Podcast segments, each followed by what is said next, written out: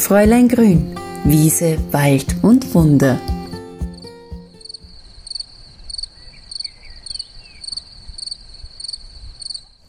Einen wunderschönen guten Morgen. Also zumindest ist es bei mir jetzt morgen. Ich bin jetzt mit meinem Hund unterwegs. Es wird heute wieder ein sehr, sehr heißer Tag werden. Deswegen nutzen wir die frühen Stunden aus, um in den Wald hinein zu spazieren. Und dann nehme ich euch wieder ein Stückchen mit mit einem Thema, das ich so eigentlich noch nie besprochen habe in meinem Podcast. Und das Lustige ist, dass für mich ja die Themen eigentlich sehr selbstverständlich sind.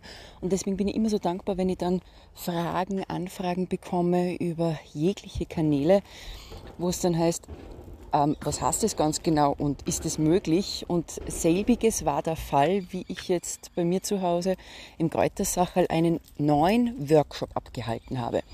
Der heißt Erste Hilfe Kräuter vor der Haustüre.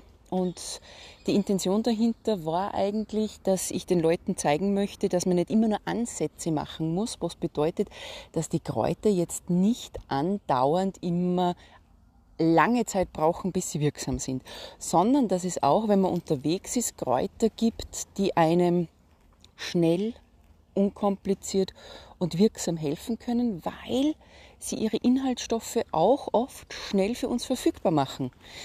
Also ihr kennt das ja Ansätze wie jetzt eine Tinktur mit Alkohol, ein Essigansatz, ein Ölansatz, da weiß man, es soll ja ein paar Wochen ausziehen, bis es dann wirklich wirksam ist und bis man dann auch etwas verarbeiten kann. Ja, das stimmt natürlich. Dennoch hilft etwas auch sehr schnell. Und das muss nicht immer ein Tee sein, weil da wissen wir auch oft, wenn wir jetzt bei Übelkeit vielleicht einen Pfefferminztee trinken, dass uns dann leichter wird. Aber es gibt eben auch Situationen, wenn man unterwegs ist, da braucht man mal akut was. Und warum ich diese Idee hatte, war auch, ja, ein persönliches Erlebnis, das ich hatte vor Jahren. Wie ich angefangen habe mit Kräuter, war so eine der ersten Pflanzen, die mich richtig begeistert hat, die Schafgabe.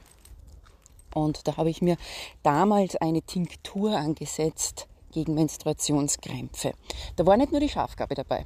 Da war auch Gänsefingerkraut, bekannt als Krampfkraut dabei, Frauenmantel war dabei und Kamille. Also alle vier Kräuter haben eine entkrampfende Lösung, ähm, entkrampfende Fähigkeit, wenn man eben Menstruationskrämpfe hat.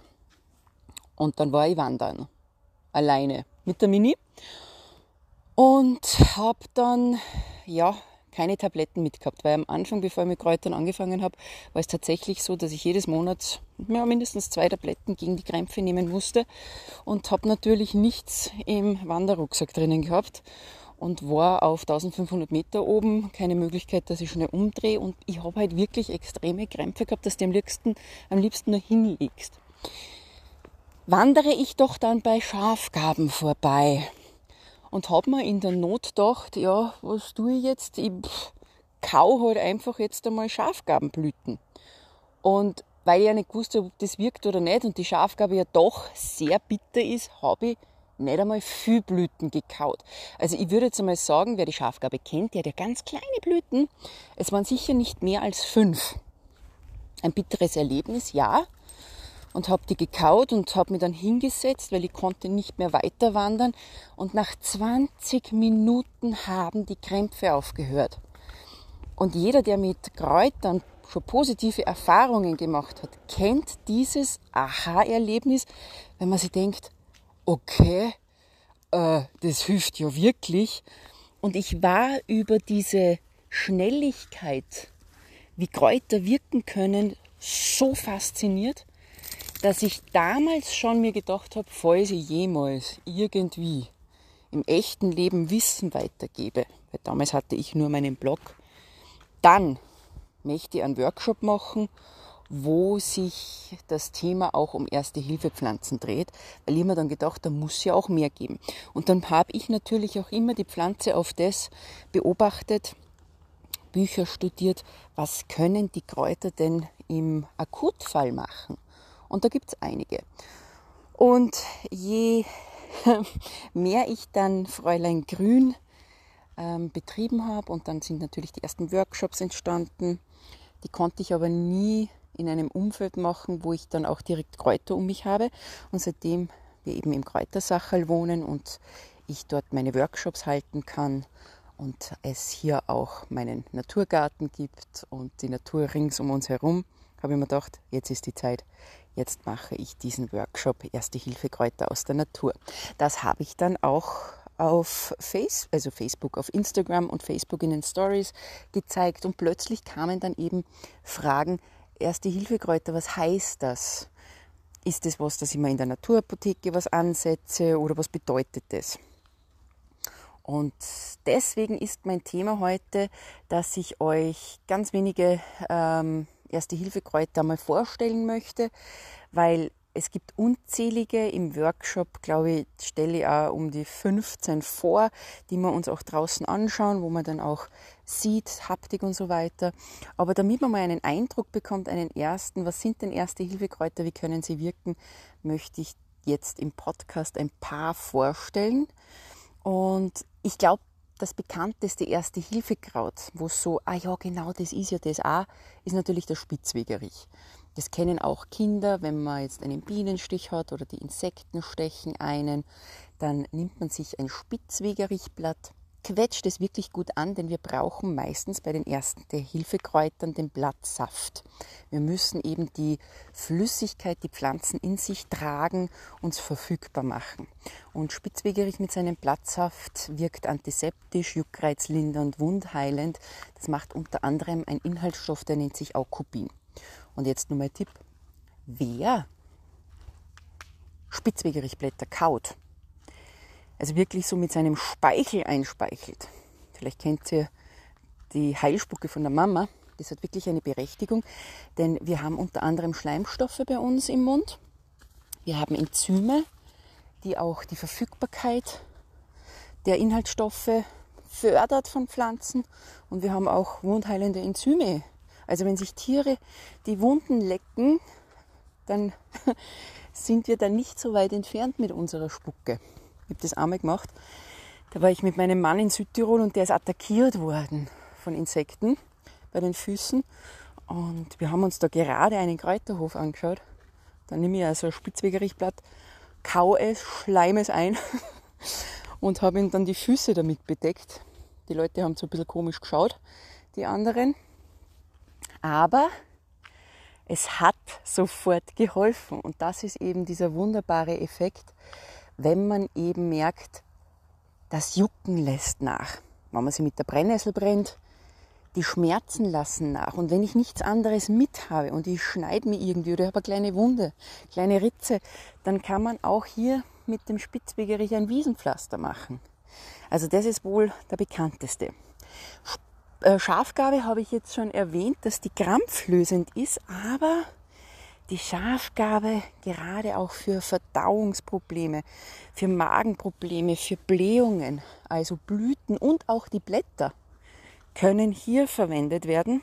Sie hat auch eine blutstillende Wirkung.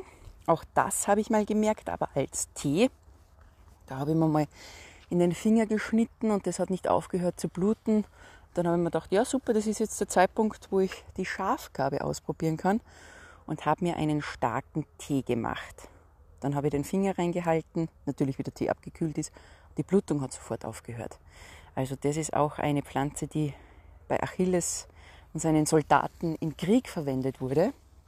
Und natürlich auch bei Menstruationskrämpfen eben, also nicht vergessen, da hilft sie auch akut. Dann eine Pflanze, die man auch im Garten oft hat, die Pfefferminze. Und die Pfefferminze, wenn man die reibt und in die Hand gibt und dann den Duft von diesem ätherischen Öl, von dem Menthol aufnimmt, macht das bei Erkältungen die Nase frei. Also auch im Sommer, wenn man unterwegs ist, es gibt ja verschiedene Minzearten und dann hat man vielleicht einen Sommerschnupfen oder die Nebenhöhlen sind zu. Für den akuten Fall, dass man wieder durchatmen kann, kann man die einfach einatmen oder man quetscht das Blatt noch mehr an, weil dieser Duft der Pfefferminze kommt ja gleich einmal raus. Wenn man sie noch mehr anquetscht, hat man richtig viel Blattsaft und dann geht es um Kopfschmerzen. Dann kann ich nämlich die Blätter mit dem Saft in die Schläfen massieren. Und das wirkt dann gegen Kopfschmerzen und auch kühlend.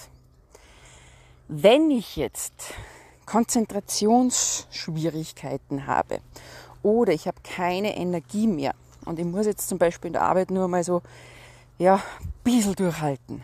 Gleich Feierabend, aber ha, bisschen muss ich noch. Rosmarin. Da kann man wirklich auch Rosmarinblätter kauen. Das ist wieder kleine Espresso-Push am Nachmittag fast noch wirksamer, weil der uns einen richtigen Wachmacher-Kick gibt. Also, puh, das habe ich schon ein paar Mal angewendet. Also das ist wirklich etwas, was richtig pusht. Wenn man unterwegs ist und man erkennt den Beinwell, Beinwell ist ja eine alte Heilpflanze, die früher auch bei Knochenbrüchen verwendet wurde. Hauptpflanzenteil ist hier die Wurzel, aber nicht im Erste-Hilfe-Fall, denn bei Quetschungen, Prellungen, Verstauchungen kann ich die Blätter nehmen vom Beinwell. Die sind rau, es ist ein Rauhaarblattgewächs, aber die kann ich anquetschen. Und auch da, wenn ich dann den Blattsaft merke, lege ich mir das dann auf die Stelle, wo ich die Schmerzen habe, wo ich die Verstauchung habe, wo ich die Schwellung habe. Und das ist sogar bei uns in der Gebirg immer noch eine Erste-Hilfe-Pflanze, wenn man unterwegs ist, wenn man bei Wanderungen sich vielleicht ein bisschen ja verletzt an den Beinen oder man fliegt hin und hat auf der Hand eine Verstauchung, bis man sich dann zu Hause darum wirklich kümmern kann. Also auch hier beim Wandern noch ein Tipp. Der Breitwegerich der begleitet uns sowieso, genauso wie der Spitzbegerich, der hat aber ein breiteres Blatt. Und hier, das kann ich auch anquetschen. Und das hat die Form der Ferse. Das nimmt man bei Blasen an der Ferse her. Auch gut anquetschen. Da muss man ein bisschen mehr quetschen als beim Spitzwegerich. Der ist ein bisschen zäher. Und dann kann man den auf die Ferse legen. Meistens lege ich dann zwei bis drei Blätter auf, gebe dann die Socken drüber und kann dann schmerzfreier weiter wandern, wenn denn kein Blasenpflaster in der Nähe ist. Und so gibt es eben einiges an Heilpflanzen, die uns auch bei Nasenbluten helfen. Und das wäre zum Beispiel das Hirtentäschel. Hirtentäschel, vielleicht sagt euch jetzt der Name so nichts, aber wenn man es einmal sieht, erkennt man es immer, es ist unverkennbar. Es hat nämlich Schoten, die die Form von Herzen tragen. Also das sind so kleine Täschchen, sagen manche. Sie schauen wirklich aus wie Herzal. Das ist ein langer Stiel. Auch mag es am kargen Boden zu wachsen, also auch auf Wanderwegen. Und wenn ich das bei Kräuterwanderungen herzeige, dann lachen mir die Leute meistens aus, weil ja, das quetscht man auch an und dann stopft man es sich in die Nase, gibt den Kopf nach hinten und auch da werden dann die Blutungen gestoppt. Ein stark blutstillendes Heilkraut, eine Frauenheilpflanze, eben auch wieder wegen starken Menstruationsbeschwerden. Und jetzt stehe ich da vor der Brennnessel. Es ist jetzt Mitte August, fast schon ein bisschen drüber. Es herbstelt. Und hier habe ich jetzt die weiblichen Brennnesselsamen. Und das ist, wenn ich unterwegs bin und ein Energietief habe oder mich schwach fühle, nicht mehr auf den Beinen stehen kann, dann nehme ich mir diese Brennnesselsamen runter, und kaue die langsam und genüsslich. Und dann kriege ich einen Push. Das ist ein Wachmacher aus der Natur. Das sind Samen an sich, aber gerade die Brennnessel ist dafür bekannt, dass sie richtig guten Push geben kann. Also ein Energiesnack vom Wegesrand. Die muss man keine Sorgen machen, dass ich mich brenne, weil die Brennnesselsamen besitzen nicht diese Brennhaare. Also ganz, ganz wunderbar. Und damit hoffe ich euch, dass ich jetzt einen kleinen Einblick geben konnte, bevor ich mich jetzt da in den Wald hinein verziehe mit meiner Mini, die mich schon anschaut, warum ich ihr keine Aufmerksamkeit schenke. Aber wie gesagt, Pflanzen sind auch unsere erste Hilfebegleiter. Und es macht richtig viel Spaß, dass man sich die Pflanzen einmal auf das hin ansieht, was sie denn im Akutfall können und der Aha-Effekt ist riesig groß. Also in diesem Sinne, bis ganz bald bei Fräulein Grün, Wiese, Wald und Wunder.